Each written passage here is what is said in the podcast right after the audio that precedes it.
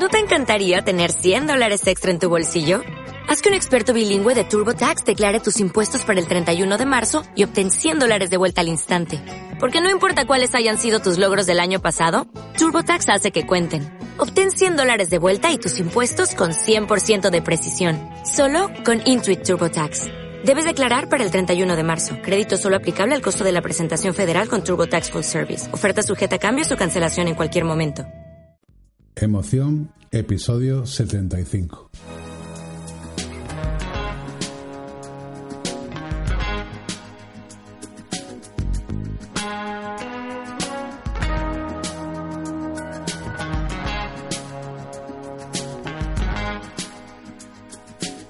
Muy buenos días a todas y a todos. Bienvenidos a Emoción. Como todos sabéis, este es el podcast donde intentamos sacar punta al lápiz de cada una de las cosas que en esta sociedad, en esta vida, en el día a día, hace que se desgaste y se convierta en una punta roma y por tanto sin precisión. El audio de hoy, el post de hoy, el artículo de hoy, se denomina El verbo se hizo carne. Esto que en un principio parece ser sacado de la Biblia, efectivamente así es, es una frase típica de la Biblia, los ateos lo consideramos o le damos un giro hacia esa palabra, hacia ese escrito, hacia ese libro o artículo que se hace realidad. Y en cuanto a la palabra, es una lástima que en la evolución de la palabra en la transparencia del vocablo, verbos utilizados desde siempre sean por las editoriales motivos para rechazar un manuscrito de gran valía. Verbos comunes en nuestro día a día, que por su forma un tanto soez o establecida socialmente, no sé por qué tipo de sociedad, bueno, sí lo sé, todos lo sabemos, como digo, por su forma un tanto soez o malsonante, refuerzan la teoría por la cual un texto puede ser refutado por su simple utilización del mismo. Y me refiero al verbo. Pobres verbos sin calidad. Pobre follar, joder, mear, cagar, etc. Pronto hemos olvidado que lo vulgar, aunque malsonante, existe. Y no podemos ir contracorriente. Por mucho que se intenta culturizar al vulgo, el pueblo no entiende delitismos gramaticales, y aunque la labor es francamente encomiable, olvidamos que no es lo mismo follar que hacer el amor, y que no es lo mismo joder que estar jodiendo o andar jodidos. Es más, imagínate por un momento eh, que estás en el cine y hay una escena tórrida, pasional, de esas en las que los cuerpos vivos y calientes Parecen como bolas que rebotan contra paredes, mesas, puertas y demás. Se rasga una camisa por allí, se levanta bruscamente una falda por allá, se rasga la ropa interior y es el preludio de lo lascivo en mayúsculas. Bien, pues imaginaos que en ese momento él la mira a los ojos y le dice Te voy a hacer el amor. Vamos, yo con lo romántico que puedo ser a veces, Después de tirar mis zapatos, mis palomitas y todo lo que tenga a mano que sea arrojable contra la gran pantalla, soy capaz de coger un vuelo e ir en busca del director, de los actores y darles sendas collejas de las de coger carrerilla y con la mano abierta por lo estúpido de la frase. No sé si convienes conmigo en que ahí él no debería decir palabra. Y de la boca de ella, de manera jadeantemente suplicante, tendría que emerger un Fóllame, ordenante, lascivo al máximo, que hiciera arder la sala por los cuatro costados, y no de la indignación, como en el caso anterior. Además, que si la calidad del verbo viene dada por su familia gramatical, no debemos olvidar que el verbo follar proviene del latín directamente de follis, o los puristas dirían folis, con doble L, cuyo significado es fuelle pieza que sirve para soplar aire y se utiliza, entre otras cosas, para avivar el fuego. Y es precisamente esta palabra la que deriva en follicare, convirtiéndose en el acto de soplar con el fuelle y que da el significado de resollar y o jadear.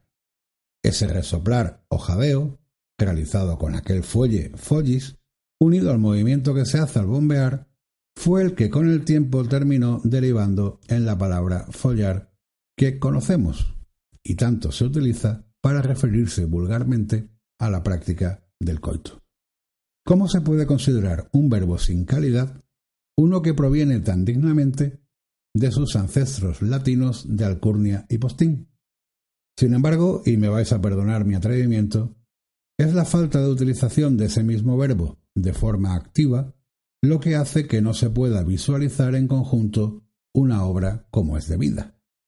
En una época donde los látigos, los atizadores de cuero, los antifaces y demás artilugios sexuales han hecho que miles de hombres y mujeres fantaseen con la idea de dominar y o ser dominados, no puede ser que las editoriales, sobre todo aquí, en nuestro país, por el exceso de manuscritos, rechacen una obra por un verbo malsonante, por una habla vulgar de los protagonistas, por no pertenecer a esa clase ilustrada que de poco importa al trabajador de a pie.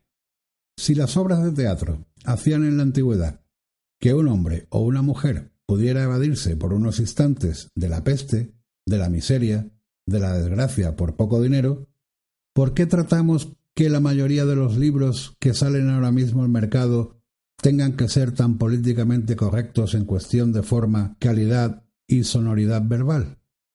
Está claro que el hombre olvida cuando se rompieron las cadenas de lo normal, de lo lógico, y se construyó una nueva forma de concebir un tipo de escritura, de cultura o de arte.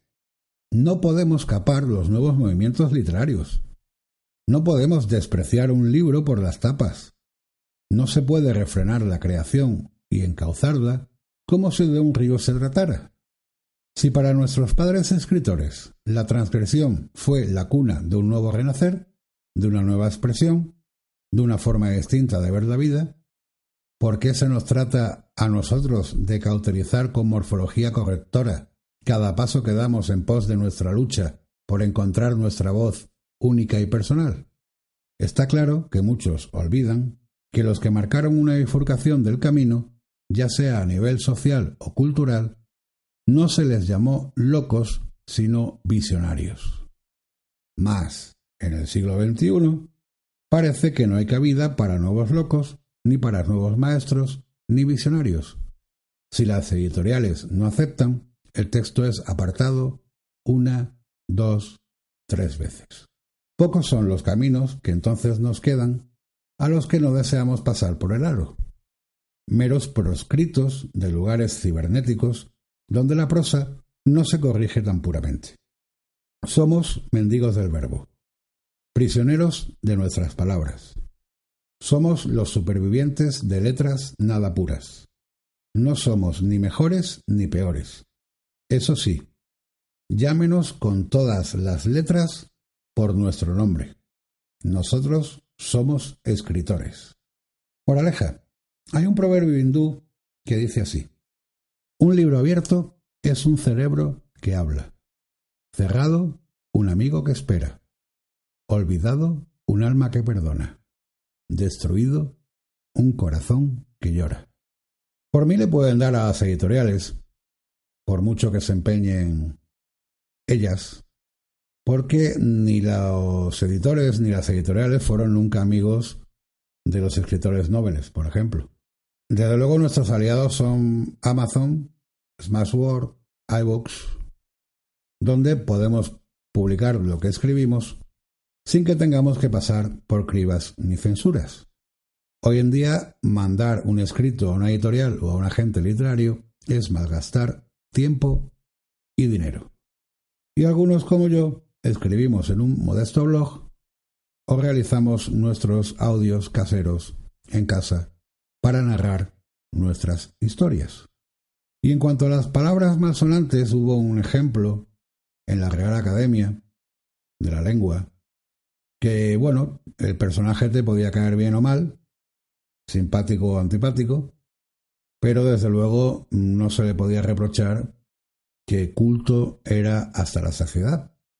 Camilo José Cela, que en paz descanse. Este hombre además no era ni siquiera políticamente correcto y usaba tan rica, tan sana y tan llanamente todas las palabras que a él le apetecía usar. Y una vez cuentan que este señor se quedó dormido en dicha Real Academia de la Lengua. Y alguien le dijo, señor Cela, ¿está usted dormido? Y contestó, no, estoy durmiendo. ¿Y cuál es la diferencia? Y le contestó, la misma que hay entre estar jodido y estar jodiendo. Por eso, este mendigo del verbo, este prisionero de sus palabras, este superviviente de letras nada puras, que yo no me considero ni mejor ni peor, queda tremendamente agradecido cuando tú te tomas la molestia de dar cinco estrellas en iTunes, un me gusta en iBox, difundir mis contenidos por las redes sociales o dejarme un comentario en el blog. Gracias y hasta mañana.